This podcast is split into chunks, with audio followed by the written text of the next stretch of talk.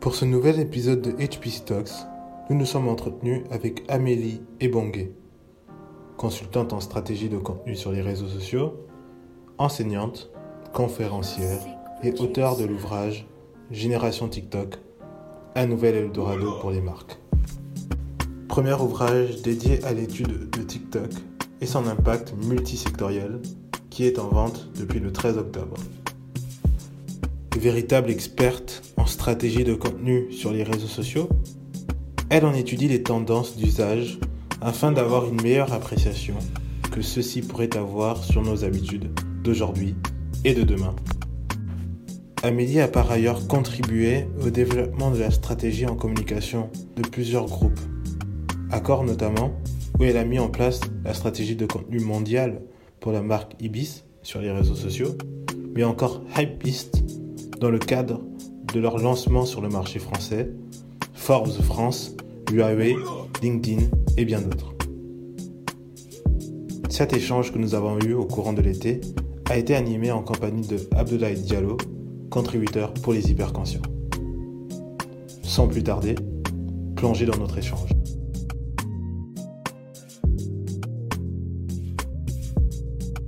Profonde.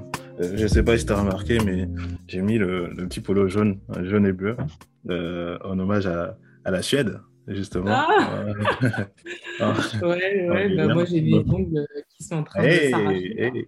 et je les repasse. Mais trop cool. Du coup, comment ça se passe là actuellement en Suède? Enfin voilà, tu es là-bas dans quel cadre, ainsi de suite, pour rentrer dans le, dans le vif du sujet un petit peu. Alors, moi j'ai décidé de m'expatrier en Suède il y a plus d'un an maintenant en termes de réflexion, ça m'a pris une belle année. Euh, la crise du Covid étant passée par là, ça a accéléré beaucoup de choses dans ma prise de décision. Euh, la perte de mon père a été euh, un vrai accélérateur sur mon envie de changement et de voir ce qui peut s'offrir à moi à l'étranger. À Paris, je pense que j'avais donné tout ce que je pouvais donner, du stage à l'alternance, au CDD, à la perte de mon emploi, au CDI, euh, au freelancing. Je pense que j'ai écumé tous les statuts possibles et inimaginables jusqu'à la sortie de ce premier livre. Donc je pense que c'était euh, pour moi une belle touche euh, pour remercier la France de ce qu'elle a pu m'offrir jusqu'à maintenant, saupoudrer de tout ce qu'on a pu vivre ces cinq, six dernières années, notamment sur les grandes tendances en termes de digital on parle beaucoup de diversité, mais c'est vrai que moi, j'ai souvent été l'une des seules dans mes équipes à bosser sur des sujets un peu techniques et euh, digitaux. Et euh, je me rendais bien compte que, voilà, on, a beau dire ce qu'on veut, il y a quand même un plafond de verre, euh, qu'importe la structure d'entreprise dans laquelle on est. Et globalement, j'avais envie de changer d'environnement, donc j'ai pris le temps de mesurer ma réflexion, de travailler mon projet d'expatriation et, et donc d'arriver en Suède officiellement au début de l'été. Donc voilà. Très clair. Et du coup, pourquoi, euh, pourquoi la Suède? J'imagine qu'il y avait plusieurs options. Pourquoi tu as retenu la Suède? Pourquoi la Suède? Parce que déjà, j'aime beaucoup la Scandinavie. J'avais déjà été à Copenhague euh, en 2016 et j'avais bien aimé. J'avais bien aimé l'énergie, j'avais bien aimé la vibe.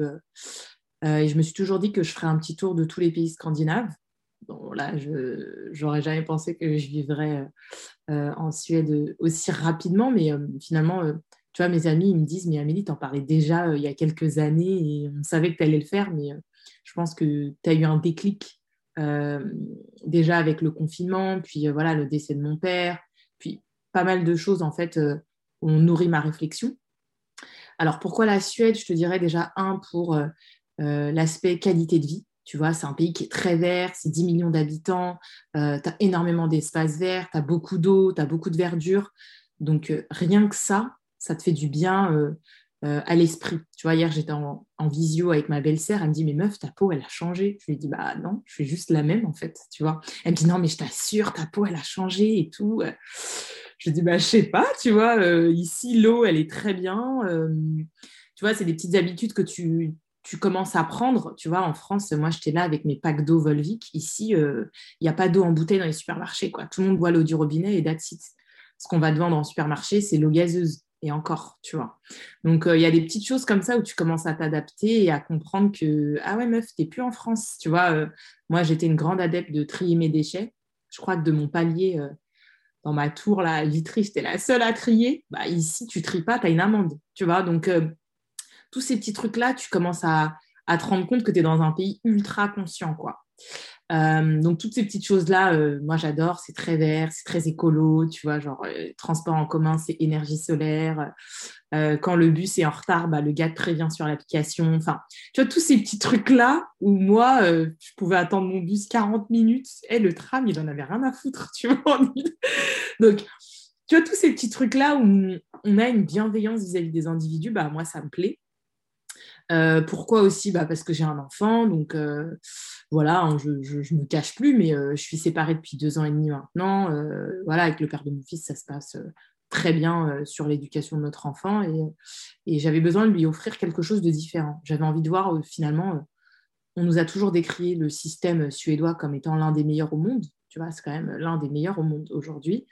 Et j'avais envie de voir ce que ça pouvait offrir à mon fils, tout simplement. Moi, j'ai grandi en France, j'ai tout fait en France, je suis née en France. Et je me suis dit, bah, écoute, pour l'instant, j'ai un gamin.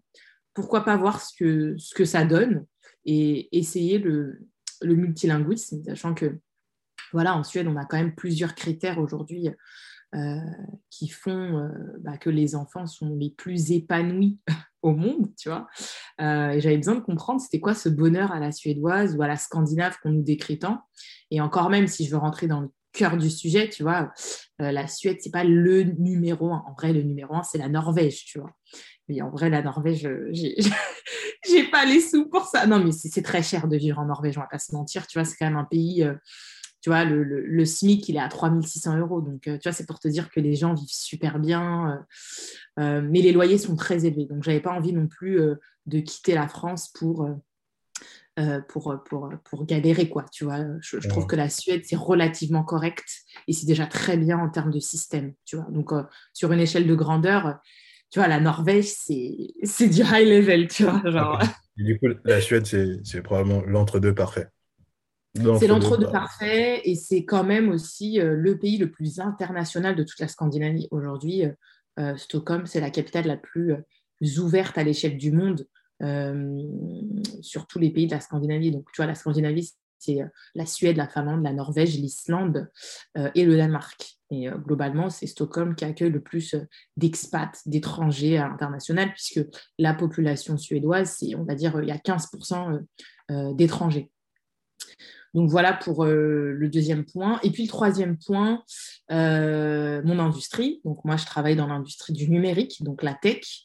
Euh, aujourd'hui, je ne vante pas les mérites de la Suède, hein, même si bon, tout le monde me dit, meuf, tu nous vends trop bien la Suède.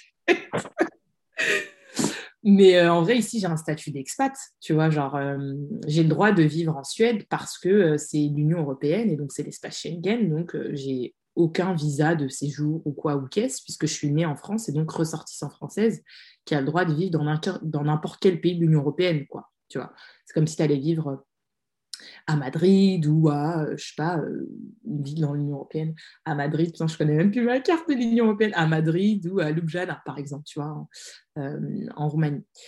Et donc, j'avais envie de comprendre aussi l'industrie du numérique ici, parce que on a quand même de très bonne boîte euh, euh, dans le patrimoine suédois. Je dis on parce qu'en vrai, je suis suédoise maintenant, tu vois, je suis euh, juste une Française expatriée en Suède. Je, dois m'enregistrer au consulat pour tout ce qui est vote, etc. Mais tu te rends compte que bah, voilà, des entreprises comme Volvo, Spotify, Ikea, H&M, Ericsson, Vattenfall, toutes ces entreprises-là, Happy Socks, peut-être la marque de chaussettes que vous voyez passer euh, multicolore, euh, etc., bah, elles ont toute une histoire à raconter et tu te rends compte que bah, la Suède est très fière de son patrimoine, ce qu'on ne voit peut-être pas en France, où on nous parle beaucoup de French Tech. Et finalement, tu te rends compte qu'un pays comme ça euh, fait très vite barrage aux exportations, en fait. Tu vois, des McDo, je les compte sur les doigts, quoi. Parce qu'aujourd'hui, tu as des acteurs locaux hyper puissants. même dans l'industrie de l'hôtellerie, tu vois, en France, on est bombardé d'Ibis, de Novotel, de Pullman. Je te dis ça parce que j'ai bossé chez Accor, donc je connais vraiment bien l'histoire du groupe. Et tu te rends compte qu'ici, ça passe pas. Quoi. Tu vois, des Novotel, il y en a un, euh, je crois, dans tout Stockholm. Parce que bah, il y a une présence des acteurs locaux hyper, euh, hyper présente. Quoi, tu vois. Donc, moi, j'avais besoin de comprendre, de décrypter un peu l'écosystème ici. Il y a un, gros bassin start-up aussi. et puis, on est dans un pays ultra digitalisé où l'innovation est très très importante, tu vois. Euh, dans les transports en commun, euh, les gens passent leur euh, Navigo avec leur QR code sur leur téléphone, tu vois. on n'est pas sur des trucs où tu es là, tu vas au guichet, tu galères à recharger ta, carte Navigo, il y a la queue comme pas possible tous les mois. Et ben moi, tu vois, par exemple, c'est justement pour ça où en France, moi, je faisais prélèvement, je t'ai prélevé, je crois, tous les 10 du mois pour mon Navigo. Alors qu'ici, c'est pas possible, tu vois, tu peux recharger comme tu veux, quand tu veux. Si ton Navigo, il se termine euh, le 17 du mois, bah, il reprendra le 17 du mois prochain. Euh, si tu veux recharger une journée, deux journées, trois jours, une semaine, enfin, tu vois, on est dans un pays qui est super flexible et tu sens que l'innovation, elle est partout. Donc euh, voilà, je crois que j'ai répondu aux trois critères de pourquoi, pourquoi j'ai choisi ce pays. Peut-être que je te dirai autre chose dans un an. Et j'adorerais me réécouter dans un an. Du coup, euh, voilà. Euh, moi, ce que, ce que, je retiens de ce que tu dis, c'est que vraiment la Suède, en ce moment, c'est, ça représente vraiment un, bassin en, matière d'innovation euh, de toutes sortes. Donc, tu as parlé du volet numérique, mais aussi du volet même créatif au sens large. et je pense que c'est probablement aussi ce qui t'a amené, parce qu'en regardant un peu ton profil, en écumant un peu justement tes, tes différents passages, justement, j'ai vu Accor, j'ai vu Nelly Rodi, Hypebeast, un, peu de, un, peu, un peu de Huawei, euh, LinkedIn, etc. Tu es aussi intervenante. Voilà, tu es vraiment quelqu'un de, de, de, multifacette. Et moi, je préfère résumer ça par, par une autrice. On aura l'occasion d'en parler également. Donc, es vraiment quelqu'un de, de multifacette. Et je me dis que, voilà, à ce stade, la Suède, c'était probablement le, le, bassin le plus, le plus approprié euh, pour toi. Donc, je voudrais maintenant rebondir justement sur ce côté, cette dimension créatrice que, tu as au jour d'aujourd'hui. En fait, comment tu fais pour t'organiser à, tout faire, en fait? Je ne sais pas, je sais pas si, tu comprends un peu la question, mais voilà, on vit dans, dans un contexte où de plus en plus de millénials veulent tout faire, mais ne savent pas nécessairement comment s'y prendre.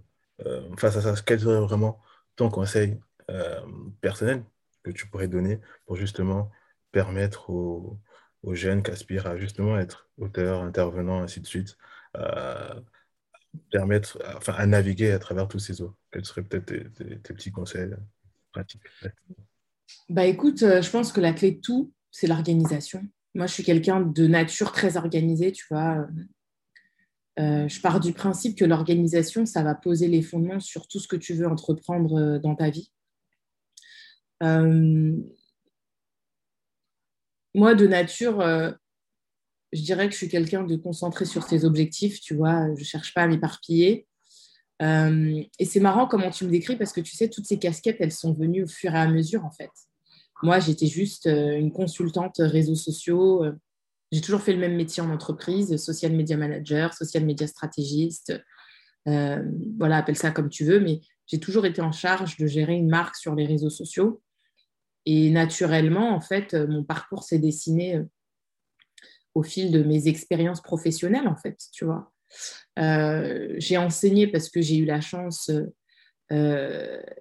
d'être une élève assidue et mon ancien prof a décidé de m'intégrer à son programme d'enseignant, d'abord dans une première école, puis ensuite il a eu la responsabilité d'être master d'une deuxième école et donc, il voulait toujours que j'enseigne.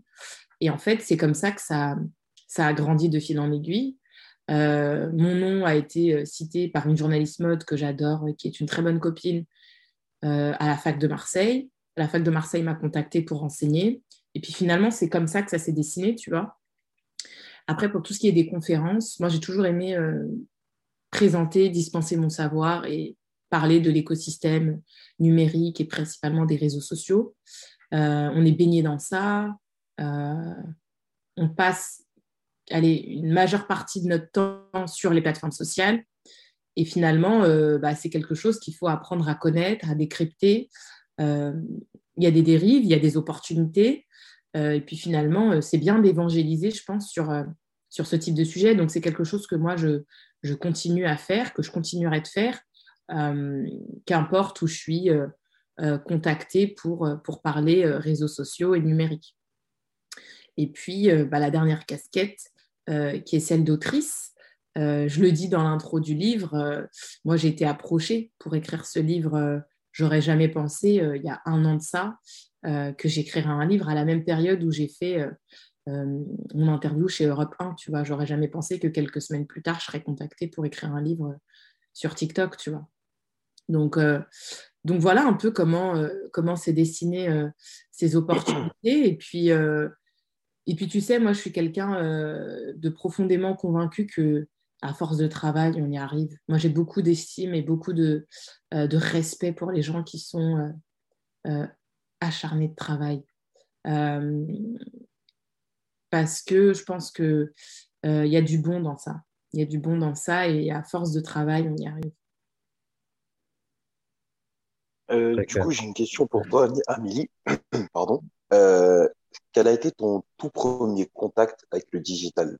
Quel a été le premier moment où tu t'es dit, c'est dans ça que je veux aller, c'est dans ça qu'il y a de l'avenir, c'est euh, je peux faire quelque chose, je peux amener mon idée, mon ma, ma créativité? Qu'est-ce qui t'a fait prendre conscience que c'était vraiment ton domaine de prédilection? Alors, j'adore ta question parce que moi, c'est vrai que, hum, tu vois, si tu me poses la question dix ans auparavant, Ouais, dix ans auparavant, c'est ouf. Il y a dix ans, moi, je voulais être avocate. Tu vois, genre, j'ai fait mon tout premier stage, euh, tu sais, le stage de troisième euh, obligatoire, là, je crois que c'est trois semaines ou quatre semaines. Ça a dû changer, je pense, depuis. Parce que bah, tous, mes neveux, ils sont, tu vois, mes neveux, ils ont 18, 22 ans. Euh, donc, je ne sais plus. Mais tu vois, le stage obligatoire, moi, j'ai fait dans un cabinet d'avocats. Et je voulais vraiment être avocate. Je pense que j'aimais profondément les gens. J'avais envie de défendre les intérêts des gens, en fait. Et tu vois, dix ans plus tard, c'est quelque chose que j'ai toujours en tête. Je me dis, je pense que je vais faire euh, un petit diplôme certifiant là avec le CNAM. J'ai un peu de CPF qui dort, je pense que je me sens bien là. 2022, je, me vois bien faire un petit certificat en, en droit sur les usages numériques. Mais euh, tout ça pour dire que, ouais, ouais, je, moi, je voulais être, euh, je voulais être avocate et euh, je pense que les résultats que j'ai obtenus euh, avec mes enseignants n'étaient pas satisfaisants pour, pour m'envoyer vers des études de droit. et puis, le digital, ça n'a pas été une option, ça a été une réflexion immédiate. En fait, je me suis dit, moi, j'avais déjà l'effervescence des, plateformes sociales, notamment avec Facebook. Il y avait Skyblog à l'époque, il y avait Caramel, Caramel qui a d'ailleurs été créé par une Française pour vraiment venir concurrencer Yahoo sur, euh, sur la messagerie. Donc, euh, on a assisté à des choses quand même, tu vois. On avait euh, MySpace qui à l'époque cartonnait, quoi, tu vois. Et moi, j'avais un blog. J'avais un blog où je parlais de mode, où je racontais un peu l'histoire de la mode, du vêtement. J'adorais me saper, donc si tu veux, euh, c'était très facile de se raconter. Il n'y avait pas encore euh, Instagram. Euh, il n'y avait pas encore Instagram. Donc moi, j'ai eu la chance de naître avec ces plateformes et de les voir évoluer et grandir. Et aujourd'hui, je me rends compte que on est dans une économie qui se tourne davantage vers les créateurs, donc ce qu'on appelle la creator economy, tout ce qui va être créateur de contenu. Et toutes les plateformes sociales aujourd'hui vont s'y mettre parce que c'est un vrai levier de croissance et finalement, euh, quand on dit qui, gagne la bataille de l'usage entre le créateur, la plateforme ou la marque, eh ben, c'est le créateur. Puisque sans le créateur, euh, il n'y a pas de vie sur ces plateformes. La plateforme met à disposition et le créateur compose ensuite pour délivrer un message ou un contenu, et ou un contenu accessoirement. Euh, donc voilà, je dirais que moi, les prémices, ça a été mon blog, qui aujourd'hui s'est transformé en mon site internet, puisque j'ai gardé le même nom, en fait, tu vois, euh, comme sur mon compte Instagram. Et, euh, et puis quand tu regardes sur quelques pages Google, tu réussis encore à trouver quelques, quelques tenues de moi, mais, euh, mais voilà, j'ai évolué et ça montre aussi que, que j'ai bien grandi. C'est assez cool. tu as marqué, tu as touché un point très intéressant, tout ce qui est Creators Economy. Mm. On aura l'occasion d'y revenir. Mais pour le moment, j'aimerais vraiment faire un focus justement sur le choix porté sur une analyse de, TikTok. Euh, justement, en faisant mes recherches, je me suis rendu compte qu'il n'y avait pas euh, véritablement euh, d'études, du moins d'études pertinentes sur le sujet. Du coup, comment, le choix a été, comment, ton choix s'est porté sur, TikTok? J'aimerais bien un peu, un, peu plus en savoir sur, sur, le choix de l'étude concernant TikTok. Quand tu dis le choix de l'étude, c'est-à-dire le choix ben, de l'étude livre? Ben, Le choix, le choix du, du, bouquin, en fait, parce que je me suis rendu ah, compte qu'il n'y avait pas d'ouvrage. Il n'y avait pas d'ouvrage sur cette thématique. Autant Alors, euh, comment ça s'est passé en fait? Ok.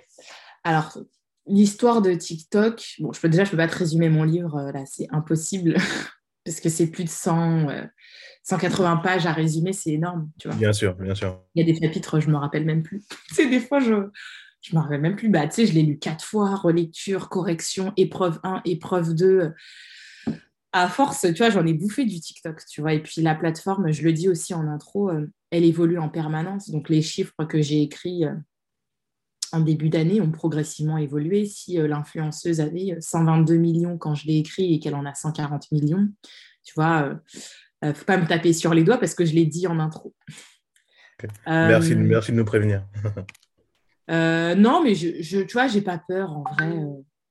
maintenant, il m'appartient plus ce livre. Il part en impression dans une semaine. Donc, euh, j'ai envie de te dire, si je commence à me chier dessus maintenant, c'est un peu trop tard, tu vois. Pourquoi TikTok? Bah écoute, TikTok, je pense que c'était un match parfait entre la maison d'édition qui saisissait l'opportunité bah, de se dire que voilà, c'est une application dont on parle. Aucun éditeur n'a encore pris le sujet en main. Nous, on a identifié une consultante euh, qui est très intéressante, qui en a dans le cerveau, qui est experte sur les réseaux sociaux. Bah, c'est un match parfait pour écrire le sujet. Donc, euh, c'est un peu comme ça que ça s'est fait. Euh, moi, j'avais déjà envie d'écrire un, livre sur la génération Z à l'ère des réseaux sociaux. Et c'est vrai que pour un premier bouquin, je suis très contente d'écrire sur TikTok parce que je pense que ça va m'ouvrir à plein de choses derrière et, de toute façon, bah, je pense déjà euh, au deuxième, tu vois, je suis déjà en train de faire le sommaire du deuxième. Donc, euh, ça me donne déjà euh, les clés du monde de l'édition. TikTok, c'est une application bouillonnante. Dans tous les sens du terme, à la fois, elle dérange ses acteurs, qui sont ses concurrents, donc YouTube, Instagram, mais aussi Snapchat.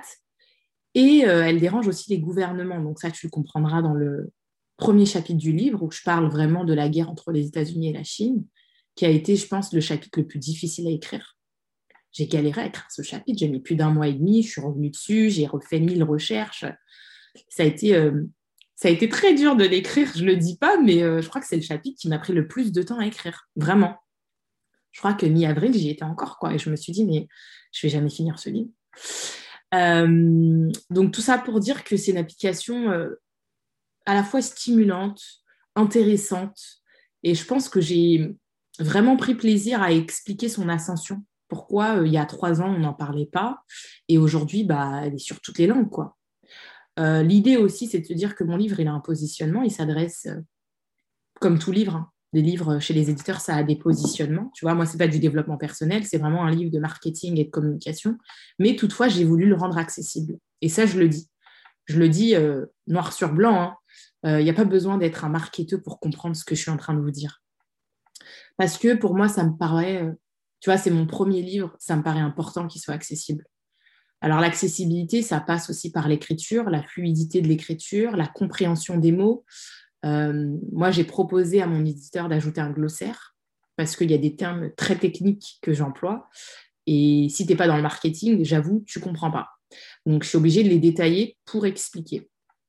Euh, donc j'ai fait l'ajout d'un glossaire et j'ai aussi fait euh, l'ajout de notes de bas de page pour aller plus loin dans la réflexion du livre. Si tu as envie d'aller voir les chiffres, euh, de relire la lettre, la note interne qu'a écrit le DG à toute l'entreprise, tu vois, je te donne des clés pour aller plus loin dans la lecture. Donc tu vas trouver des notes de bas de page, ce que tu ne trouves pas dans tous les livres aujourd'hui. voilà, je ne sais pas si je, je t'ai donné euh, toutes les clés à savoir. Après, euh, il m'appartient plus. Ça y est, il m'appartient plus. Euh. Effectivement, il ne t'appartient plus. Et j'aimerais rebondir sur un sujet d'actualité concernant TikTok, un peu commencé aux États-Unis, qui aura certainement des répercussions en France. En ce moment, il y a toute cette tendance relative au Black TikTok Strike. Donc voilà, tu as parlé d'économie dédiée aux créateurs. Mais on se rend compte mhm. que TikTok pose un nouveau problème dans le sens où certains créateurs s'estiment déjà, déjà un peu lésés, n'est-ce pas, par, par, la plateforme. Black TikTok Strike, ça concerne quoi? En fait, ça concerne ces créateurs de, contenu, enfin, ces créateurs plus ou moins de, de mouvements, sinon de challenge noirs, qui estiment ne pas être nécessairement bien rétribués par la plateforme ou qui estiment être plus ou moins lésés. Qu'est-ce que tu peux nous dire peut-être un peu, un peu dessus? Est-ce que c'est une tendance logique? Est-ce que c'est une tendance qui à terme va se corriger parce qu'on parle quand même de quelque chose de nouveau?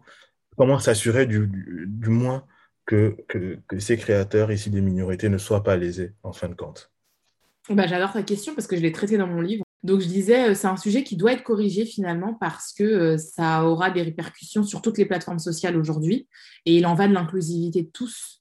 Euh, et j'adore encore plus ta question parce que c'est un sujet qui a été soulevé l'an dernier au moment des, des répercussions sur Black Lives Matter sur Instagram. Moi, j'ai vu beaucoup de créateurs de contenu euh, euh, américains, même britanniques, décrier le fait qu'il y avait une égalité euh, de rémunération dans les contrats d'influenceurs noirs.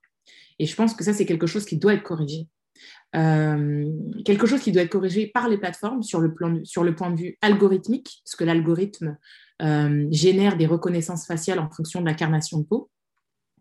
Et on voit que Pinterest fait des efforts incroyables aujourd'hui. Je trouve que c'est l'une des plateformes les plus inclusives aujourd'hui. Euh, on a la possibilité de trouver euh, un fond de teint en fonction de sa carnation de, sa carnation de peau. Euh, on a la possibilité de trouver le produit le plus adapté en fonction de notre type de cheveux. Et je trouve qu'aujourd'hui, Pinterest, on n'entend pas beaucoup parler de cette plateforme, mais en termes d'inclusivité, je trouve que c'est une plateforme qui fait des choses incroyables. Très clair. Très clair, très clair. Du coup, euh, on espère que les choses vont, plus ou moins aller vers le droit chemin avec le temps. Aussi, un autre élément qui, qui me semble pertinent, c'est au départ, tout ce qui concernait les challenges euh, mm. était parti peut-être d'un postulat organique et qui a justement permis à certains artistes de se faire repérer, certains, artistes d'exploser. Moi, la tendance que j'observe là depuis, depuis quelques mois, c'est que euh, les, maisons de, des maisons de disques, plus ou moins, se sont plus ou moins appropriées de, de, de l'outil, ont commencé à lancer un tas de challenges. Et je trouve que hum, justement pour faire exploser leurs artistes, est-ce que, est que toi, à ton avis, c'est une tendance qui va également s'accentuer? Et est-ce que en parallèle, ça n'enlève pas peut-être un peu le, petit charme que TikTok avait au départ, sinon euh, l'aspect un peu organique que la plateforme avait alors, je pense que c'est quelque chose qui va perdurer, parce qu'aujourd'hui, je l'explique aussi bah, dans le livre. Euh, le challenge, c'est pas qu'une seule, euh, c'est pas un contest que tu vas voir passer tous les, que tu vas voir passer de temps à autre. C'est vraiment un format qui perdure avec le temps. C'est un format publicitaire que la plateforme offre aux marques, aux artistes, aux personnalités euh, pour engager leurs audiences dessus. Le, challenge, il a plusieurs formes en fait. Euh, ça peut être un challenge qui part d'un utilisateur. Euh, je te prends l'exemple de Savage Challenge, qui est donc un challenge qui reprend le morceau Savage de Megan Thee ça peut être un challenge musical qui va reprendre la boucle d'un morceau, comme le O Nanana, qui est un duo euh, portoricain euh, qui a fait carton pendant le confinement. Ça va être un format publicitaire, comme plusieurs marques ont pu le proposer, comme Fashion 2048. ça peut être aussi un hashtag proposé par la plateforme pour engager les audiences et donc gérer ce qu'on appelle de l'UGC, euh, de l'engagement utilisateur et donc de la création euh, organique des utilisateurs autour d'une thématique. Euh, donc vraiment, il prend vie de différentes manières. Je le détaille vraiment bien, c'est un gros volume du livre parce que ça permet aussi de comprendre comment c'est orchestré à l'intérieur. On a l'impression que le challenge vient un peu de nulle part, mais finalement, c'est quelque chose qui a été créé par TikTok et ce sur quoi ils ont capitalisé pour faire grandir euh, l'expérience sur euh, le réseau social. très clair. Donc, en gros, c'est quelque chose de, de, voulu Même partie, même partie depuis, depuis le départ, ok. Bien sûr, et même depuis Musicali. Enfin, bon, tu verras, enfin, pas te spoiler, mais c'est le premier chapitre du livre. Je parle de Musicali puisque c'est l'origine aussi de la plateforme. C'est important de comprendre d'où vient TikTok. Hmm, c'est bon. Alors, du coup, ma question, euh, c'était justement toi, quel est ton ressenti sur euh, l'explosion soudaine de TikTok? Est-ce que tu disais euh, précédemment, tu as grandi avec l'essor des réseaux sociaux, tu les as vus naître et grandir? Qu'est-ce que tu penses finalement de cette ovni en fait? Parce que c'est c'est pas commun un réseau social qui apparaît comme ça et qui explose aussi rapidement finalement. Oui, alors c'est vrai que on va dire que l'explosion massive et soudaine de TikTok, moi, elle m'a fait penser légèrement au début de Snapchat. Et même encore à l'époque, Snapchat, il n'y avait pas cet engouement incroyable, tu vois. Et c'est un peu euh, comme ça que perçoivent les marques. Euh, dès qu'il y a l'arrivée d'une nouvelle, d'une nouvelle plateforme ou d'une nouvelle, euh, d'un nouveau réseau social, tu sais, les marques, elles sont un peu méfiantes, elles prennent un peu de haut et elles se disent, ah, il y a encore un nouveau réseau social qui arrive, comment on va pouvoir émerger et faire vivre nos audiences dessus.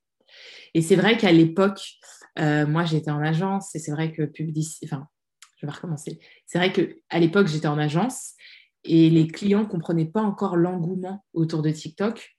Et hum, tu en as beaucoup qui te disaient euh, ouais, ça va pas durer, c'est qu'un temps, c'est encore un nouveau réseau social, etc. Et quand toi tu crois en tant que consultante et que tu te dis c'est là que tout va se jouer. Euh, tu fais beaucoup de pédagogie et d'évangélisation autour auprès des marques, en fait. Donc, euh, c'est assez intéressant de comprendre le modèle et comment il se, comment il se dessine aujourd'hui. Et du coup, moi, ce que je dis, c'est que finalement, comment les marques, justement, dans quelle posture elles sont quand elles voient, quand elles voient que la plateforme, justement, sur laquelle elles étaient réticentes au départ, et finalement, ils disent, ah, finalement, ça fonctionne, donc on va aller là-bas comment ils adaptent leur contenu et est-ce qu'il y a, ils se laissent une durée pour voir comment évolue le réseau, comment ça fonctionne du coup?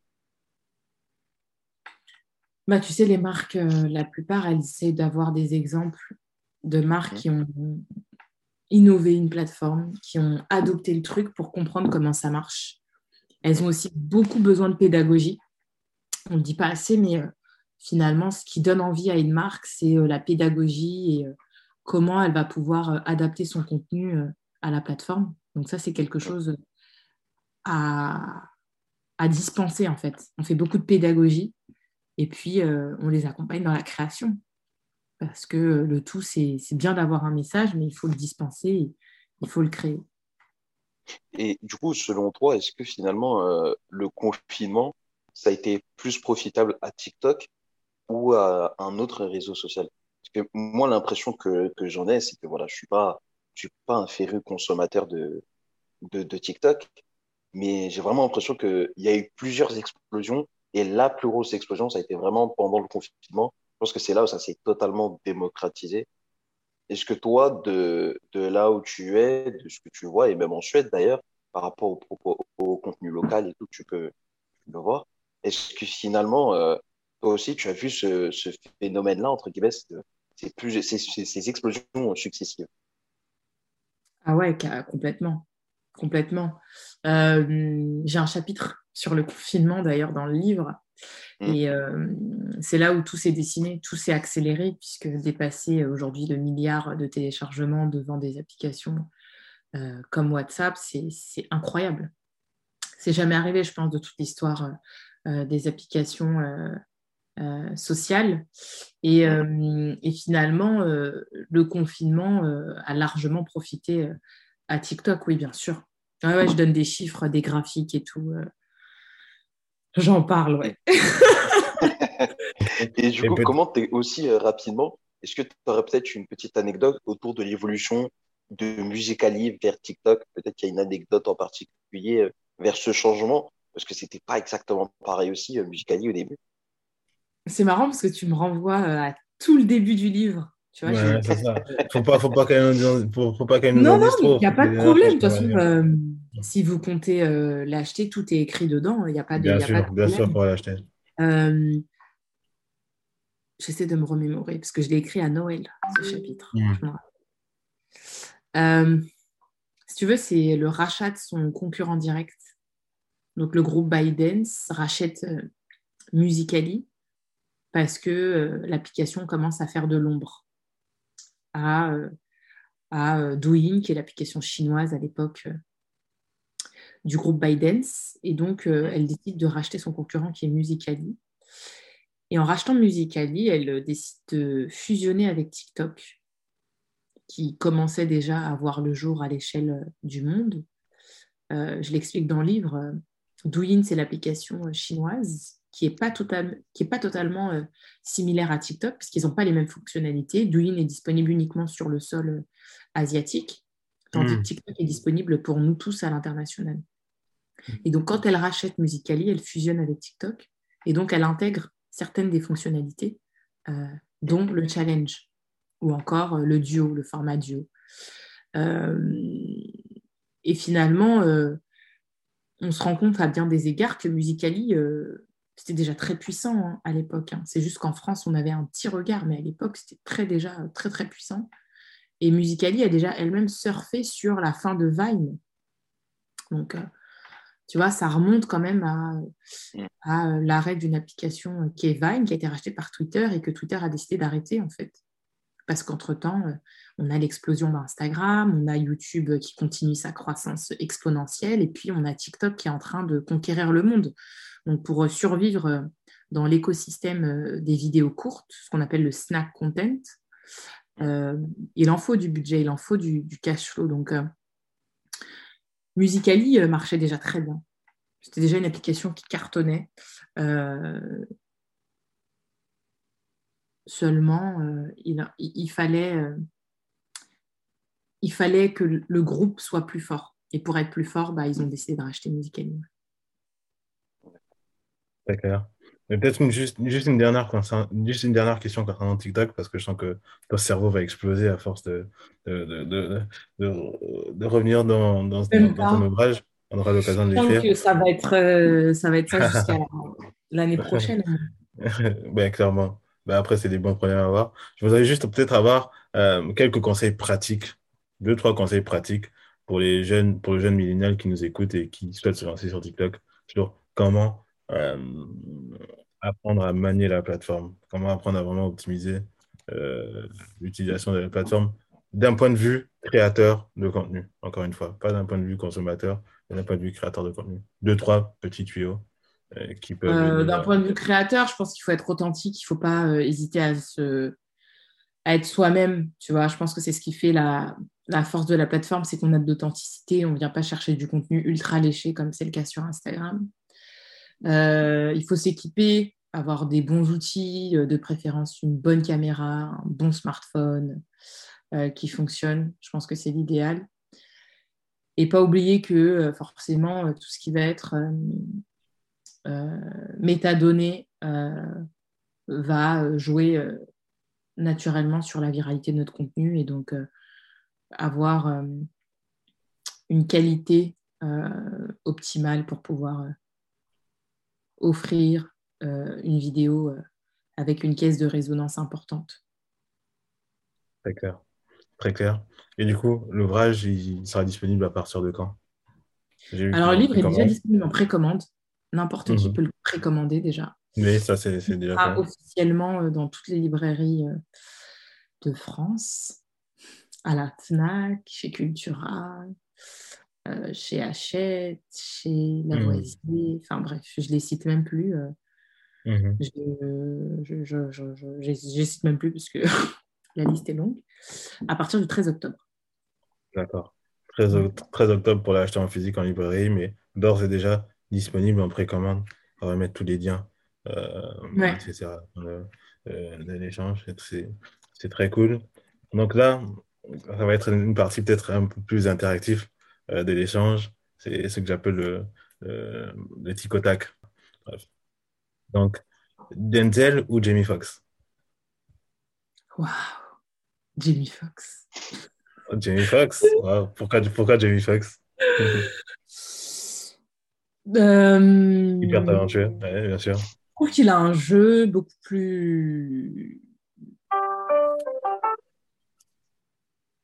Peut-être beaucoup plus sincère. Hmm. Hmm. Ouais, je dirais qu'il a un jeu beaucoup plus sincère. Très clair. Euh, Yeezy ou Jordan? Hmm. Je dirais Jordan pour le patrimoine. Livre ou podcast? Oh là là, j'adorerais dire les deux, mais livre. Livre. Euh, parce que je, je, je crois que j'aime tout ce qui est objet euh, qui perdure. Donc je dirais livre. Hmm, Très clair. Facebook ou Twitter? Oh, Facebook. Sans hésiter. Ah bon? Sans aucune hésitation. je pense que Twitter, c'est la plateforme que je déteste le plus. Ouais. C'est de loin, c'est pas du tout ma plateforme préférée. Ouais. Mhm. Même si je la maîtrise, hein, c'est pas, c'est pas la question. Mais ouais, je dirais Facebook. Sans aucune hésitation pour. euh, Peut-être à cause de l'énergie négative qui peut s'en dégager parfois de Twitter Ouais, et puis c'est très difficile aujourd'hui de convaincre des marques euh, de générer et Mm. de créer du contenu sur Twitter. Il faut vraiment une dimension euh, conversationnelle pour vivre sur, Facebook, sur Twitter. Pardon. Tout le monde n'est pas Netflix, tout le monde n'est pas Winamax, tout le monde n'a pas cette liberté de parole et cette liberté éditoriale. Tout le monde n'a pas cette réactivité et ce profil à temps plein qui va pouvoir rebondir en un temps record euh, sur une info. Mhm. Euh, donc je dirais Facebook pour euh, l'empire que c'est et euh, tous les produits qu'ils arrivent à déployer, que ce soit Oculus, WhatsApp, Instagram, Messenger. donc ouais, Mm. Facebook. Je dirais. Facebook pour l'empire que c'est. Et un petit dernier. Euh, CDI ou freelance? Oh. Euh, pour moi, le monde du travail, c'est que des cycles. Hmm. cyclique. Aujourd'hui, tu es en CDI, tu peux être en freelance à côté. Demain, tu peux être euh, au chômage. Euh, dans trois mois, tu peux être en VIE. Ouais, non, moi, pour moi, c'est que des cycles. Euh, je dirais freelance pour, euh, pour la valeur que ça représente aujourd'hui euh, à notre époque et le symbole de changement que ça peut être euh, en termes d'épanouissement professionnel pour plein de jeunes actifs qui ont envie de se lancer dans des projets et cette fausse liberté qu'offre le statut de freelance. Ok. Et du coup, what's next pour toi? À la sortie du livre Euh, Ouais, à la sortie du livre, euh, je me vois bien en pondre un deuxième là. pondre, la meuf, on aurait dit une poule. Ouais, je suis déjà sur euh, le deuxième. Je suis déjà sur le deuxième, sur la réflexion et le, le sommaire un peu du deuxième. Donc, euh, Un petit indice ou pas? Un petit indice, je dirais musique, ouais, musique, entertainment. Donc, je D'ailleurs, en parlant de ça, c'est c'est- quoi tes influences musicales moi, j'écoute beaucoup de rap. hein. Ok, Donc, il y a euh, quoi dans ta playlist en ce moment? Les trois chansons Qu'est-ce qui qu'il y a dans ma playlist en ce moment? Ouais. Trois chansons qui sont dans ma playlist. Law of Attraction de Dave en featuring avec Snow Allegra. Hmm, Oh là là, Snow, Snow, Euh, Snow. je vrai. Ouais. Ouais. Pardon? J'ai dit Snow, bah, Snow, c'est, c'est... Je suis fan de Snow, Snow Allegra. En plus, t'es en Suède, pour le coup. Ouais, elle est suédoise. Elle est d'Uppsala, c'est à 1h10 de chez moi en voiture. Ok.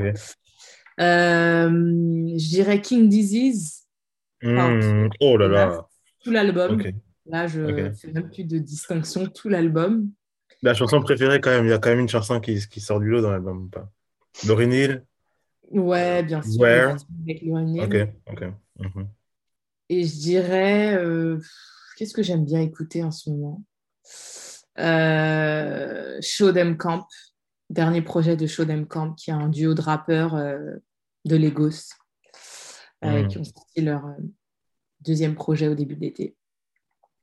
Donc euh, voilà un peu ce que tu trouves dans ma playlist. Je suis très rap euh, de manière générale, que ça soit US, UK, France, C'est ouf, mais le rap français me manque énormément.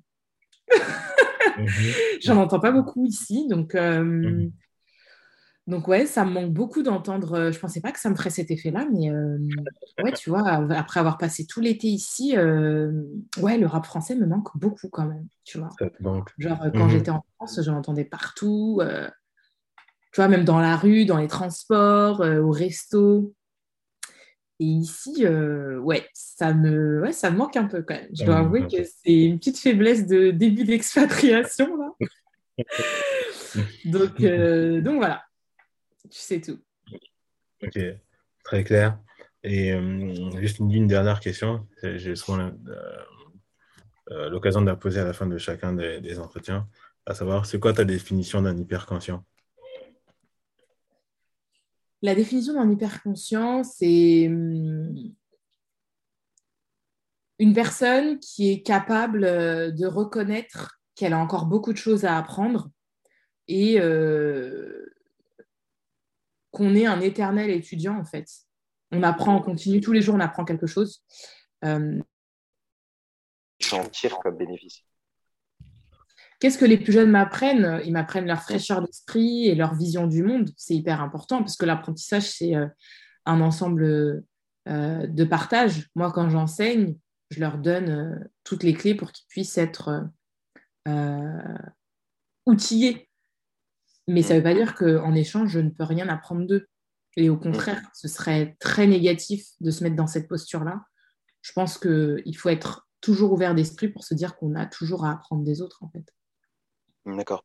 Et du coup, euh, finalement, pour toi, euh, le fait d'apprendre des plus jeunes, c'est aussi un moyen de, bah, de rester à la page, de te mettre à jour, de savoir euh, ce qui se fait actuellement, comment pensent les jeunes d'aujourd'hui aussi ça te permet un petit peu finalement de garder un contact, de faire le, le pont entre les générations, si, on peut dire ça comme ça. Ouais, et puis c'est là où ça me permet d'être neuve en continu dans mon industrie, c'est que moi j'apprends euh, des plus jeunes parce que je leur enseigne, je leur transmets des choses, ils m'apprennent des choses. Et euh, j'ai cette fraîcheur d'esprit, j'ai cette connaissance de mon secteur pour pouvoir ensuite outiller et bien sûr accompagner les clients. Donc, euh, c'est un éternel apprentissage. Il faut jamais se dire qu'on ne peut pas apprendre des plus jeunes que soi. Tu vois. Ben, trop cool. Mais dans tous les cas, Amélie, c'était un gros, gros, gros plaisir. Euh, honnêtement, tu as déroulé. Merci pour ta transparence. Merci pour le temps. Mhm. Euh, et puis, vraiment, moi, tout ce que, toute la manière que je peux te souhaiter, c'est que vraiment que ton livre soit un best-seller pour, cette, rentrée. J'ai pleuré. Encore une fois, c'est des choses dont tu ne te rends pas vraiment compte. Tu vois, moi, le premier mm. jour de vente, euh, bah, je ne serai pas en France. Enfin, je vais venir pour la promo euh, à la rentrée. Je ne sais pas encore quand. Mm-hmm. Mais euh, tu vois, je ne me rends pas compte de comment ça va être dans un magasin Fnac, par exemple. Tu vois, j'en sais rien. Effectivement.